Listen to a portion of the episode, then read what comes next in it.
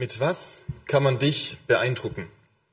Was muss man tun, damit man bei dir Eindruck hinterlässt? Wir Menschen, wir versuchen ja überall, wo wir hinkommen, erst einmal Eindruck zu hinterlassen. Und das am besten positiv. Zum Beispiel beim Bewerbungsgespräch ist es ganz wichtig, dass wir einen guten Eindruck hinterlassen, damit wir den Arbeitsplatz, den Ausbildungsplatz bekommen.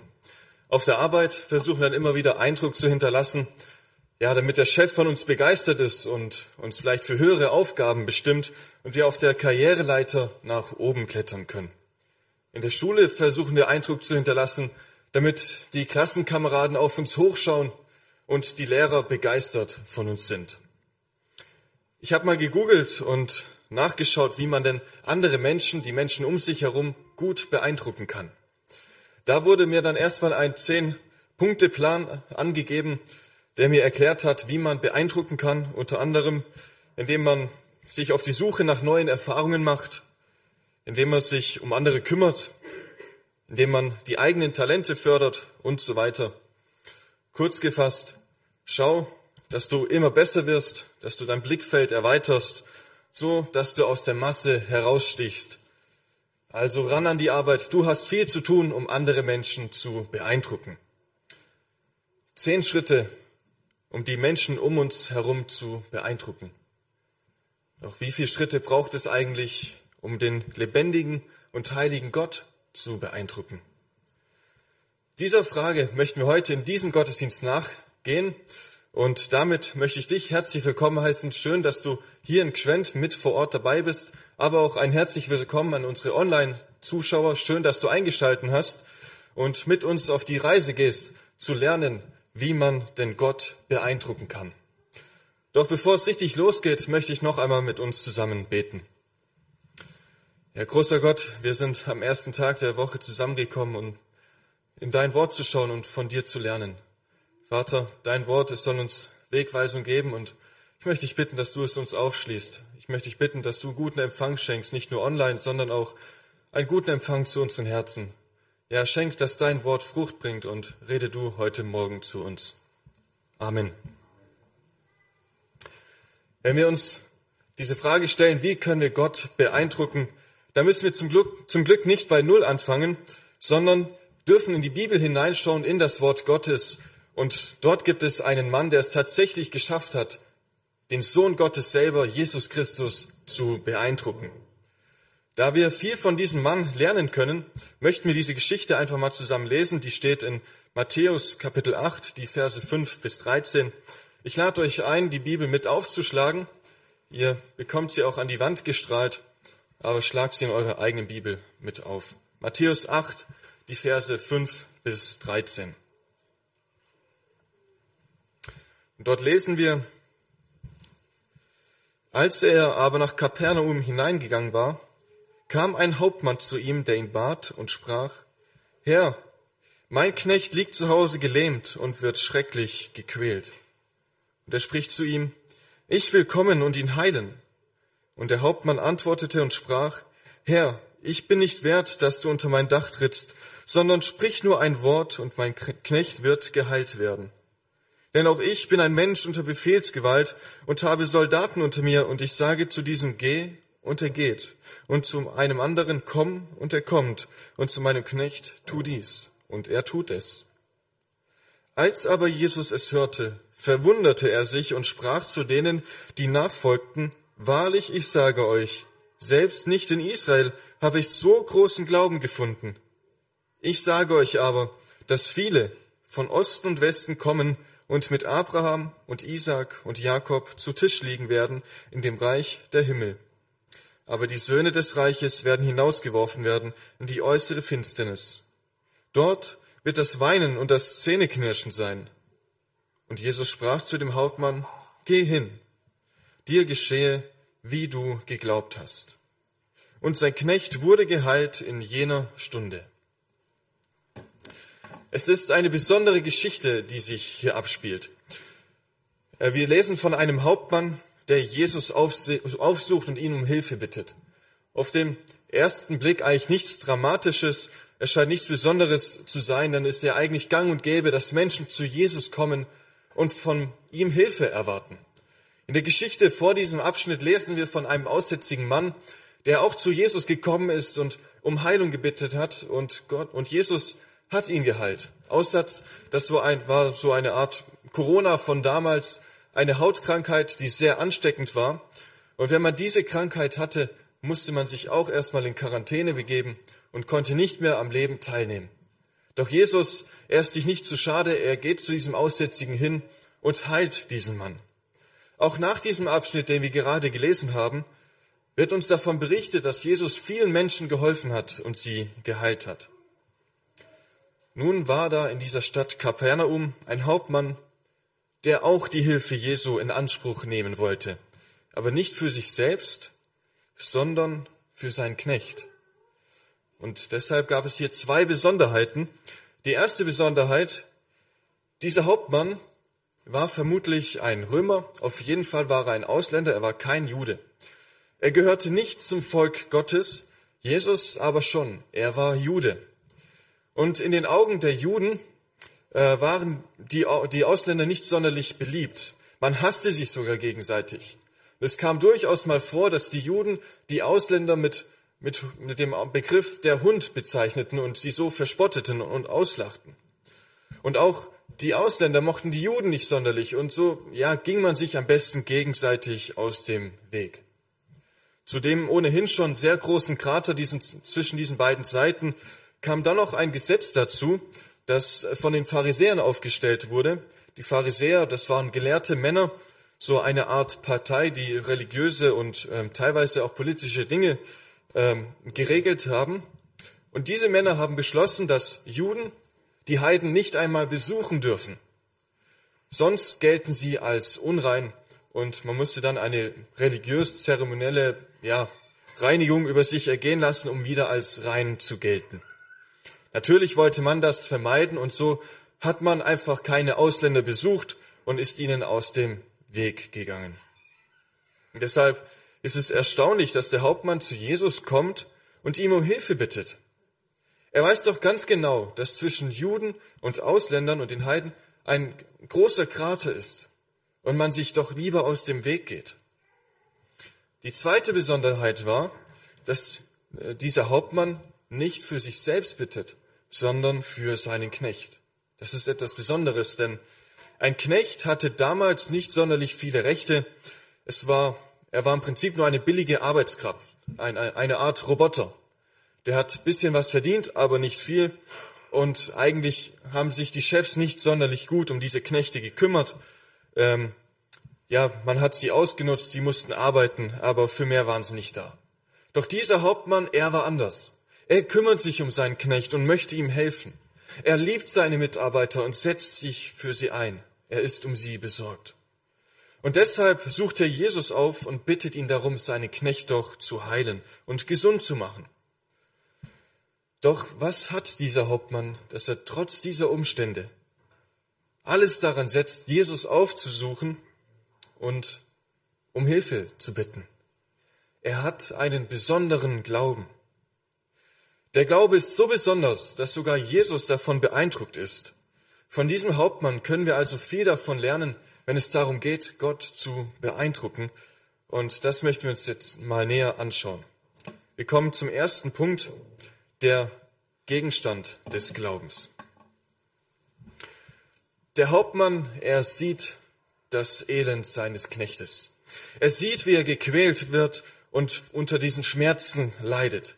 Er ist gelähmt, ans Bett gefesselt und hat furchtbare Schmerzen. Er wird schrecklich gequält, schildert uns hier der Hauptmann. Womöglich hatte bereits alles versucht, er hat seine Ärzte aufgesucht und sie rufen lassen, dass sie sich doch mal um diesen armen Knecht kümmern, doch alles hat nichts geholfen. Vielleicht haben sie ein paar schmerzlindernde Mittel irgendwie verabreicht, aber niemand konnte diesem armen Mann helfen. Die Not, sie war sehr groß. Der Evangelist Lukas, der berichtet uns sogar davon, dass dieser Knecht im Sterben liegt. Die Situation ist wirklich aussichtlos und dramatisch. Der Knecht, er, er ist dem Tode nahe und niemand kann ihm helfen. Und nun hört der Hauptmann diese Botschaft, dass Jesus in die Stadt kommt. In dieser Stadt wurde schon längere Zeit davon berichtet, dass Jesus viele Kranke geheilt hat. Auch viele Menschen, bei denen die Lage wirklich aussichtslos war, die dem Tode nahe waren, doch Jesus hat sich um sie gekümmert und sie geheilt. Und dieser Jesus, er kommt jetzt in die Stadt. Da kommt direkt Hoffnung auf. Dieser Jesus kann uns helfen, ruft der Hauptmann seinem Knecht zu und setzt alles daran, dass dieser Jesus doch helfen kann. Der Knecht liegt im Bett und er schreit vor Schmerzen. Und nun lässt der Hauptmann eine Nachricht an Jesus überbringen. In Lukas 7 steht, dass er sich nicht, dass der Hauptmann wohl nicht selber ging, sondern die Ältesten der Stadt schickte, um Jesus darum zu bitten, dass er doch diesen äh, Knecht heilt.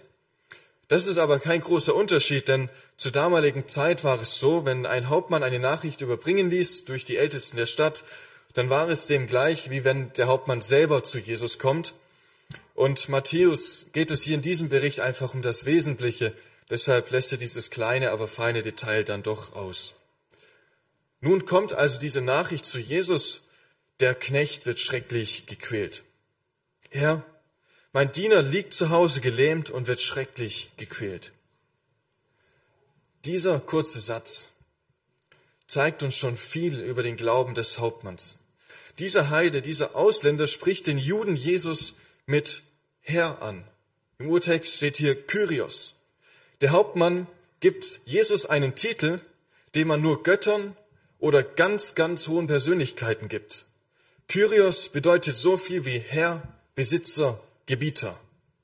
Da er selber eine Position hat, die relativ hoch ist, die sehr anerkannt war im Volk und ihm Ruhm einbrachte, er war ein Centurio, ähm, ist das wirklich was Besonderes. Er galt als, als ein Tapferer, als ein Held, ein, als ein starker Mann und trotzdem spricht er Jesus als Kyrios an. Der Hauptmann erkennt, dass Jesus der Gott ist, der Himmel und Erde geschaffen hat, dass er ein Gott ist, der die Macht hat über Krankheit und Tod, der heilen kann, der Rettung bringt. Er hat die Hoffnung verloren, dass Menschen ihm helfen können. Deshalb geht er zu diesem Jesus, der der Herr und Heiland ist, der Gott ist und der der Herr über Himmel und Erde ist.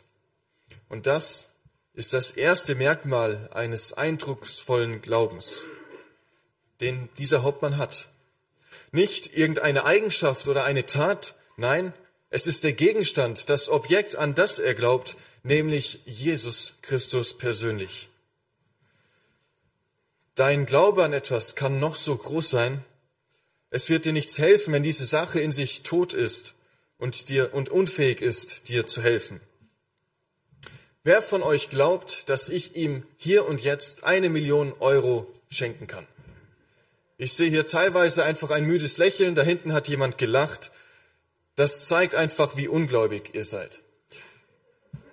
Ich kann euch ehrlich gesagt keine Millionen Euro schenken. Deshalb ist euer Unglaube hier tatsächlich berechtigt, denn ich kann euch nicht helfen. Wäre ich ein Ölscheich und ihr wärt zufällig mein bester Freund, dann wäre euer Glaube berechtigt, dass ich euch eine Million Euro schenke. Aber ich bin es nun nicht, deshalb ist, wäre euer Glaube tot, wenn ihr wirklich glauben würdet, dass ich euch eine Million Euro schenken könnte. Hans-Peter Reuer hat auch mal ein tolles Beispiel gebracht, das auch zu dieser Jahreszeit passt. Stell dir vor, du kommst an einen zugefrorenen See. Dieser See, er hat wirklich ein dickes Eis und du hast aber trotzdem große Zweifel, ob dieses Eis dich tragen kann und es dich aushält. Du hast große Zweifel, aber trotzdem wagst du diesen Versuch mal auf dieses Eis zu treten. Du gehst eins, zwei, drei, vier Meter, du merkst, das Eis es hält. Mit der Zeit schwindet deine Angst und dein Glaube wird größer. Dein Unglaube an dieses Eis war völlig unberechtigt. Nun kommst du vielleicht an einen anderen See. Bei einem Wetter wie diesem, du siehst, auch hier ist ein Eis drauf, dieses Eis ist aber nicht allzu dick, aber trotzdem ist dein Glaube groß, dass dieses Eis halten wird. Du gehst nicht mal einen Meter wahrscheinlich und du brichst direkt ein. Dein Glaube war also völlig unberechtigt und es hat dich enttäuscht. Es kommt also in erster Linie nicht auf deinen Glauben drauf an, sondern auf das Objekt, auf den Gegenstand, an das du glaubst. Jesus Christus ist der Herr. Er ist der Gott, er ist der Gebieter Ihm ist nichts unmöglich. Und deshalb lohnt es sich, auf ihn zu vertrauen und ihn zu glauben. Er ist ein starker Gott, ein großer Gott. Bei ihm bist du gut aufgehoben. Deine Sorgen, Ängste, deine Probleme, sie sind bei Jesus gut aufgehoben. Er ist der Herr, er ist der Kyrios. Erst kommt Gott und dann kommt der Glaube. Der Hauptmann sieht Jesus und sieht, dass dieser Jesus etwas Besonderes hat. Er hat die Macht, Kranke zu heilen, weil er Gott ist. Und deshalb richtet er diesen Blick jetzt auf Jesus und er weiß, wenn mir einer helfen kann, dann Jesus, dann nur er. Bevor es jedoch dazu kommen konnte, ist noch etwas ganz Wichtiges passiert, nämlich Jesus kam in die Stadt. Das hört sich jetzt auch wieder nicht dramatisch an, aber es ist ein wichtiges Detail. Wäre Jesus weit weg geblieben, dann hätten die Menschen in Kapernaum diesen Jesus nur vom Hörensagen gekannt, aber ihn nicht persönlich begegnen können. Eine persönliche Begegnung wäre nahezu unmöglich gewesen. Jetzt kommt dieser Jesus aber in die Stadt Kapernaum. Der Mann, von dem schon so viel Gutes berichtet wurde, ist plötzlich ganz nah. Er ist zum Greifen nahe. Und deshalb macht sich der Hauptmann jetzt auf den Weg, um diesen Jesus zu begegnen und Hilfe zu erfahren. Gibt es eine Chance, dass auch dieser Jesus heute bei uns und in deine Stadt einziehen kann? Wir kommen gerade von Weihnachten her. An Weihnachten denken wir daran, dass Jesus auf diese Welt gekommen ist. Er, der Sohn Gottes, Gott in Person, wurde Mensch, um uns Menschen zu begegnen und sie zu heilen und von einer Krankheit zu heilen, auf die ich später noch eingehen möchte. Jesus ist gekommen, er ist da in der Stadt, wo du auch bist. Heute nicht mehr mit einem Leib, so wie er, so wie er damals in Kapernaum war. Nein, heute ist er, ist er als der allgegenwärtige Gott durch seinen Geist überall da. Und deshalb hast auch du die Möglichkeit, diesem Jesus zu begegnen. Doch wie geht das? Der Hauptmann, er hat vorher schon viel von Jesus gehört. Er hat gehört, wie mächtig dieser Jesus ist und sucht ihn dann in der Stadt auf. Vielleicht geht es dir ganz ähnlich. Du hast schon viel von diesem Jesus gehört, hast gehört, wie dieser Jesus, deine Freunde, deine Familie, ja, wie sie von Jesus verändert wurden. Du erlebst und hörst, wie Jesus sich um, dies, um deine Liebsten kümmert, wie er sie annimmt, wie er sie erfüllt, wie er ihr Loch im Herzen erfüllt und heilt, wie er diejenigen, die dauernd auf der Suche nach Liebe sind, im ja, wie er sie annimmt und sie ihrem Herzen Trost und Freude schenkt. Du hast gehört, aber noch nicht erfahren. Mach's wie der Hauptmann.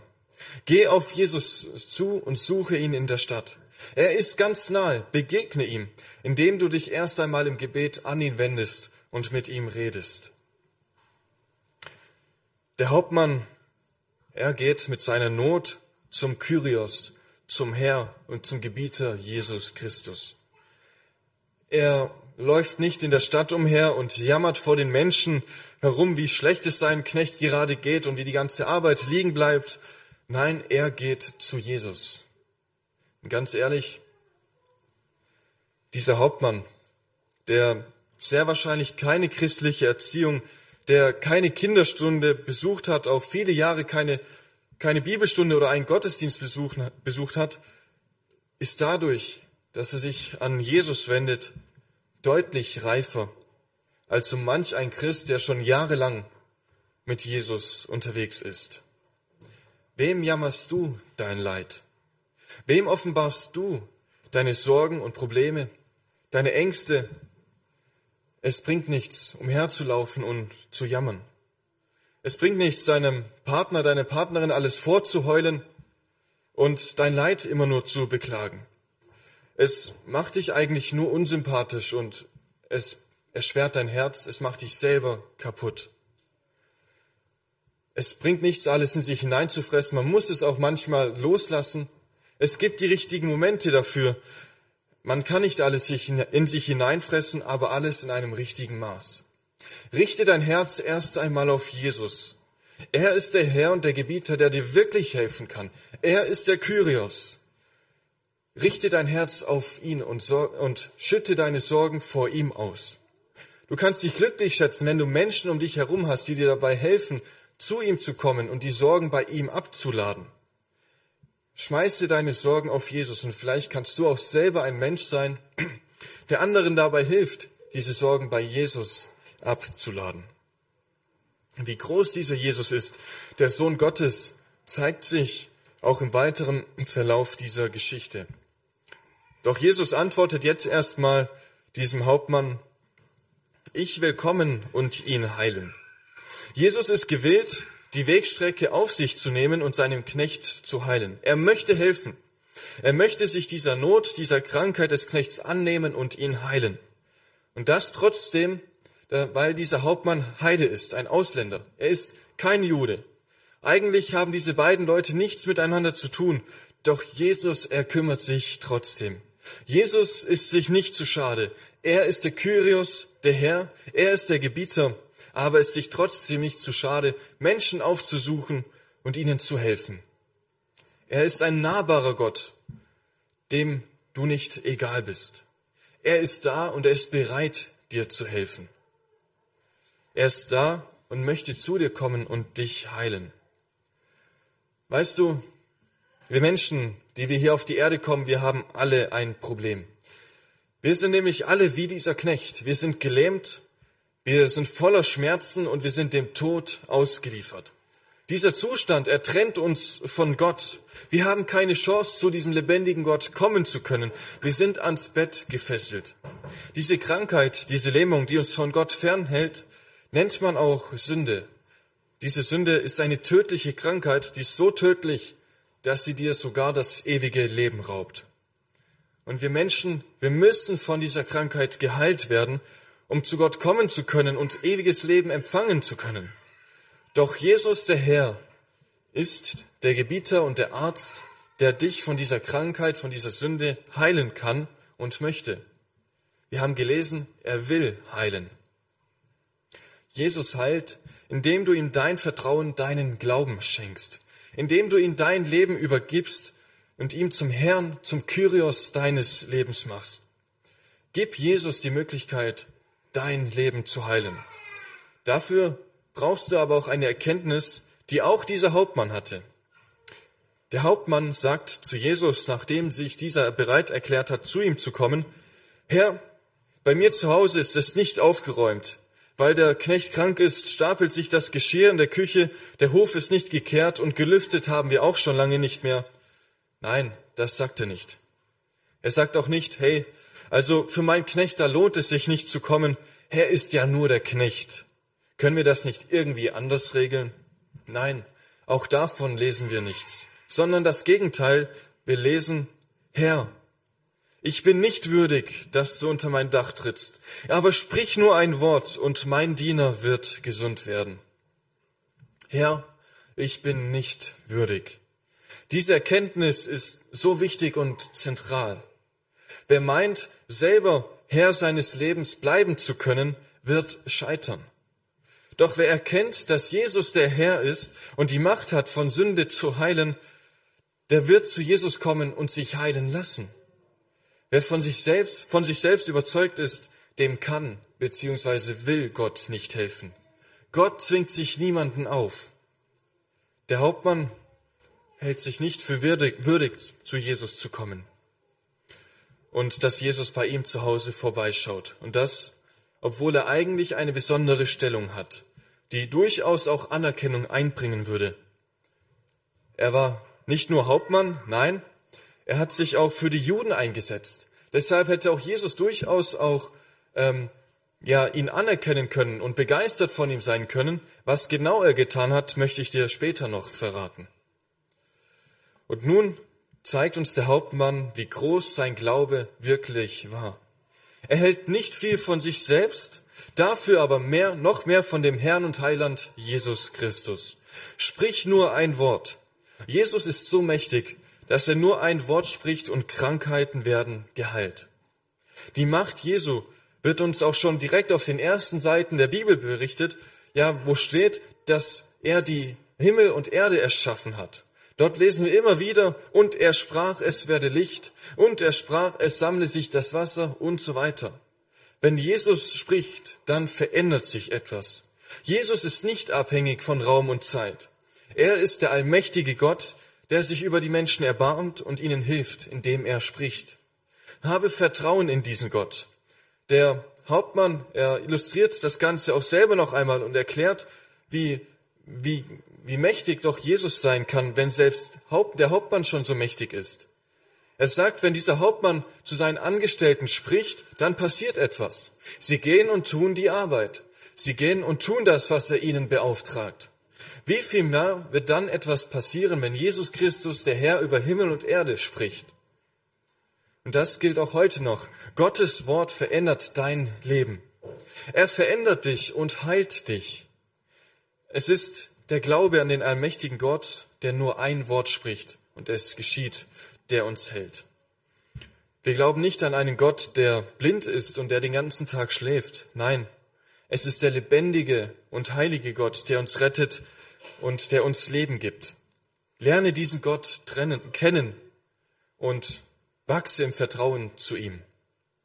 Welche Auswirkungen hat dann dieser Glaube? Das ist der zweite Punkt dieser Predigt, das, das Resultat des Glaubens. Jesus scheint hin und weg begeistert zu sein von diesem Hauptmann. Der Glaube des Hauptmanns, er beeindruckt ihn. Wir lesen in Vers 10, als aber Jesus es hörte, wunderte er sich und sprach zu denen, die ihm nachfolgten, Wahrlich, ich sage euch, bei keinem in Israel habe ich so großen Glauben gefunden. Und das, obwohl der Hauptmann kein Jude ist, sondern Heide und Ausländer ist. Er gehört nicht zum Volk Gottes. Er war einer, der nicht viel Ahnung von der Bibel hatte. Doch dieser Glaube des Hauptmanns beeindruckt Jesus. Nicht der tolle Charakter des Centurio, weil er sich um seinen Knecht kümmert. Nein. Lukas berichtet uns auch davon, dass dieser Hauptmann einer war, der sich allgemein sehr stark für die Juden eingesetzt hat. Ja, der für das Volk Gottes auch irgendwie da war. Er hat sogar die Synagoge in Kapernaum erbauen lassen. Und das war wahrscheinlich genau die Synagoge, in der Jesus auch oft gepredigt hat. Jesus hätte wirklich beeindruckt sein können von diesem tollen Hauptmann. Das waren alles wunderbare Taten, die der Hauptmann getan hat, aber das interessiert Jesus erstmal null die Bohne.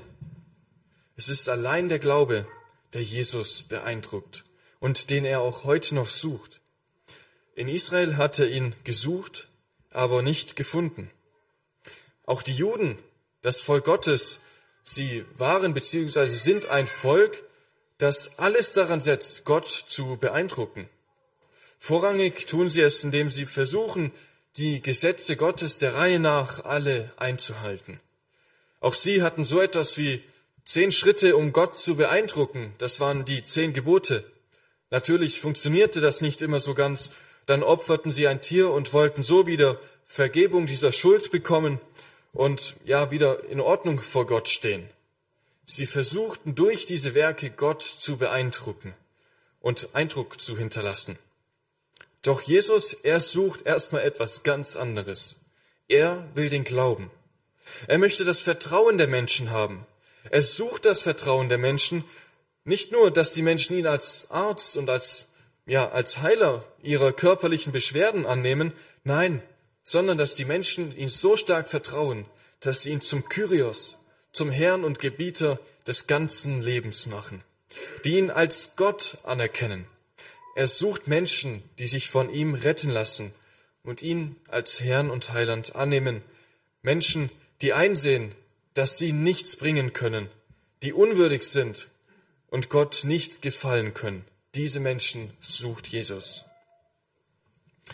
Wie viele Synagogen hast du schon erbaut? Wahrscheinlich keine, aber du hast vielleicht schon viel Zeit in die Gemeinde investiert, hast bei Baueinsätzen geholfen, hast dich in Jugend- und Kinderarbeit investiert und hast sogar viel Geld gespendet, mit dem Denken, jetzt muss Gott doch irgendwann zufrieden mit mir sein. Hin und wieder erwische ich mich auch bei dem Gedanken. Jetzt hast du schon so viele Predigten gehalten, jetzt wird doch Gott ganz zufrieden mit dir sein. Dieser Gedanke kommt zum Glück nicht ganz so oft bei mir vor, dafür aber folgender Gedanke, Jetzt hast du wieder so viel Zeit vertrödelt. Jetzt hast du wieder die Gelegenheit liegen lassen, Gott muss im Moment ziemlich unzufrieden mit dir sein. Es ist aber nicht das, was wir für Jesus tun oder halt nicht, auch nicht tun, was ihn beeindruckt, sondern einzig und allein das Vertrauen in ihn als den Herrn und Heiland. Und daraus erfolgt dann eine Veränderung. Welche Veränderung? Vers 11 lesen wir, ich sag euch aber, dass viele von Osten und Westen kommen und mit Abraham und Isaak und Jakob zu Tisch liegen werden in dem Reich der Himmel. Jesus prophezeit hier, dass diejenigen, die einen Glauben haben wie dieser Hauptmann, die, ihm, die ihr Vertrauen auf Jesus setzen und ihn zum Herrn und Gebieter ihres Lebens machen, zu Tisch liegen werden im Reich des Himmels. Sie werden im Paradies sein, im Himmel, auf der neuen Erde, wo, wo es kein Leid, keine Tränen, keinen Schmerz mehr gibt. Dort werden, sie, werden diejenigen sein, die ihr Vertrauen auf Jesus setzen. Die Juden, die Jesus nachfolgten und diese Worte hörten, bei denen muss es im Kopf sofort geklingelt haben. Jesus sagt, dass Menschen aus dem Osten und Westen kommen werden und gemeinsam mit Abraham, Isaac und Jakob im Himmel sein werden. Was will Jesus damit sagen? Jesus hat hier keine Wiedervereinigung Deutschlands prophezeit. Nein, er spielt hier auf das Alte Testament an. Dort steht unter anderem in Psalm 107, Vers 3, Preist den Herrn, den Herrn, denn er ist gut, denn seine Gnade währt ewig. So sollen sagen die Erlösten des Herrn, die, aus der Hand des Bedränger, die er aus der Hand des Bedrängers erlöst hat, die er gesammelt hat aus den Ländern von Osten und Westen, von Norden und Süden. Jesus sagt hier zu den Juden, die sehr viel von sich selber hielten und ja das Volk Gottes waren und die Gesetze Gottes zu erfüllen versuchten, dass nicht nur Juden, sondern auch Heiden und die Ausländer, die das Gesetz Gottes nicht haben, wie dieser Hauptmann, sie werden eines Tages im Himmel sein bei Abraham, Isaac und Jakob. Das waren die Stammväter Israels, das waren auch die Idole und die Glaubenshelden. Und die Juden, sie, sie hätten liebend gern Zeit mit diesen Männern verbracht. Das waren ihre Väter, zu denen man aufgeschaut hat. Und jetzt sagt Jesus hier, dass die Heiden, die von den Juden als Hunde bezeichnet wurden, dass diese mit ihren Vätern im Himmel sein werden. Das war für die Juden ein Schlag ins Gesicht. Und das allein, weil die Heiden Jesus als ihren Herrn und Heiland annehmen. Und das gilt auch dir. Du wirst in die Familie Gottes aufgenommen durch den Glauben zu Jesus. Paulus schreibt in Galater 3, Vers 26, denn ihr alle seid Söhne Gottes durch den Glauben in Christus Jesus. Du gehörst zur Familie Gottes, wenn du an Jesus glaubst. Du wirst adoptiert in die Familie Gottes und hast somit, Anrecht, im Reich Gottes, im Himmel zu sein und dort Gemeinschaft mit Jesus zu haben. Aber die Söhne des Reiches werden hinausgeworfen werden in die äußere Finsternis, da wird das Weinen und das Zähneknirschen sein. Der nächste Schlag ins Gesicht. Die Juden bekommen nicht nur die Nachricht, dass ihre Feinde die Möglichkeit bekommen, in den Himmel zu, einziehen zu dürfen. Nein, die Juden müssen draußen bleiben, wenn sie weiterhin versuchen, sich selbst zu retten und, Jesus nicht als ihren Herrn annehmen. Spätestens jetzt muss es bei den Juden geklingelt haben und sollte es auch bei uns klingeln. Sie werden persönlich angesprochen und auf das Unheil angesprochen. Es wird ihnen prophezeit, das auf sie wartet, wenn sich die Situation nicht ändert. Aber warum spricht Jesus nur so hart? Warum wählt er so harte Worte? Mit dieser Nachricht macht er sich doch keine Freude, Freunde weder bei den Juden noch heute bei uns Menschen. Die Antwort, warum Jesus so hart spricht, ist eigentlich ganz simpel. Weil er sie liebt. Weil er dich liebt. Jesus ist selber Jude gewesen. Jesus war selber Mensch. Er ist Mensch geworden, um dich und mich zu retten, weil er dich liebt. Und er musste in seiner Liebe solch harte Worte wählen und uns auf das Unheil aufmerksam machen und uns das zu zeigen, was wirklich zählt. Wenn du einen Menschen wirklich liebst, sei es deine Frau, deine Kinder oder deine Geschwister, wer auch immer, dann wirst du alles in deiner Hand Stehende tun, damit es diesen Personen gut geht. Du wirst auch diese Personen auf die Gefahren aufmerksam machen, die auf sie warten, damit sie keinen Schaden irgendwie an sich nehmen. Wäre es Liebe, wenn du siehst, dass dein Haus brennt und ihr dringend fliehen solltet und du aber sagst, ach, es ist so schön kuschelig hier drin, lasst uns noch ein bisschen hier sitzen bleiben und die Wärme genießen. Ich hab euch sehr lieb. Ich denke, das wäre keine Liebe. Denn wenn das Haus brennt, dann wird es nicht lange kuschelig bleiben. Du und deine Liebsten, ihr solltet unbedingt fliehen und fortlaufen, damit ihr keinen Schaden nehmt. Jesus macht auf die Gefahr aufmerksam. Er zeigt, wo die Gefahr liegt, aber er zeigt auch den Rettungsweg. Nämlich vertraue ihm dein Leben an und übergib ihm die Lebensführung. Er bringt dich aus der Gefahrenzone heraus, er rettet dich. Unglaube trennt, Glaube verbindet, Misstrauen spaltet, aber Vertrauen vereint. Das gilt für die Beziehung mit Gott als auch für die Beziehung unter uns Menschen, ja, die um uns herum leben. Dort, wo der Mensch Gott vertraut, wird er mit Gott verbunden und erlebt eine tiefgehende Beziehung und erfährt Rettung. Der Glaube rettet, der Ungehorsam verdammt. Vor Gott kann kein Mensch bestehen, weil Gott heilig ist und rein ist. Der Mensch aber völlig verdorben und unrein. Er passt nicht zu Gott. Die Hölle ist der Ort, wo der Mensch Gottes Zorn aushalten muss und die Strafe auf sich nehmen muss. Aber gleichzeitig gibt es auch das Kreuz, wo auch der Zorn Gottes auf die Menschen kam. Dies dort aber nicht auf alle Menschen, sondern auf den Sohn Gottes selber, der den Zorn Gottes auf sich nahm damit er die Menschen rettet, die zu ihm kommen und diese Rettung haben möchten, die diese Rettung für sich persönlich annehmen. Dann ist der Zorn Gottes an diesem Kreuz ausgehalten worden. Wer aber nicht zum Kreuz kommt und sich von Jesus retten lässt, der muss diesen Zorn Gottes persönlich aushalten. Doch kommen wir zum letzten Punkt. Hat es wirklich einen Sinn, Gott zu vertrauen, ihm ganz zu vertrauen? Lohnt es sich wirklich, von ihm retten zu lassen? Erfahren wir wirklich Rettung, wenn wir ihm, ihm vertrauen? Kommen wir ans Ziel? Kommen wir zum letzten Punkt, die Erfüllung des Glaubens. Nachdem Jesus nun den ihm nachfolgenden Juden eine persönliche Lehrstunde mitgegeben hat, wendet er sich wieder dem Hauptmann zu, der immer noch darauf wartet, ob sein Knecht jetzt geheilt wird oder nicht. Ihm treibt immer noch die Frage herum, ja, wird meinem Knecht jetzt geholfen oder nicht? Was muss ich denn noch alles tun, damit er gesund wird?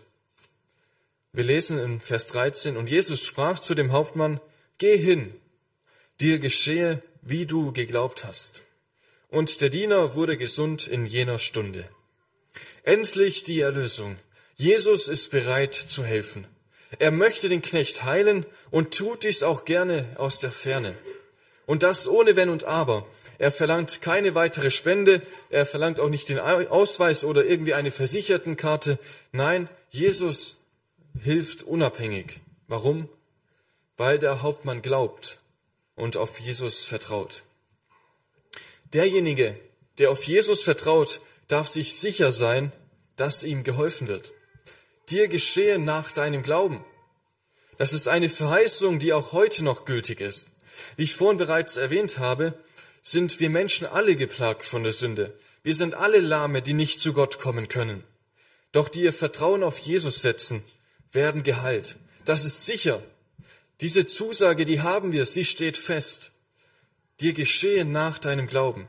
Es steht nicht geschrieben, dir geschehe nach deinem Gefühl oder nach deiner Spendenbescheinigung oder nach deiner guten Tat. Nein, dein Heil hängt nicht an deiner Person, sondern an dem Gott, der Mensch wurde und der für dich am Kreuz gestorben ist. Jesus gibt dem Hauptmann den Auftrag, gehe hin, gehe nach Hause, dir geschieht, was du geglaubt hast. Du kannst ganz unbekümmert sein in, in dieser Sache, sei unbekümmert, ich helfe dir. Sei getrost und unverzagt.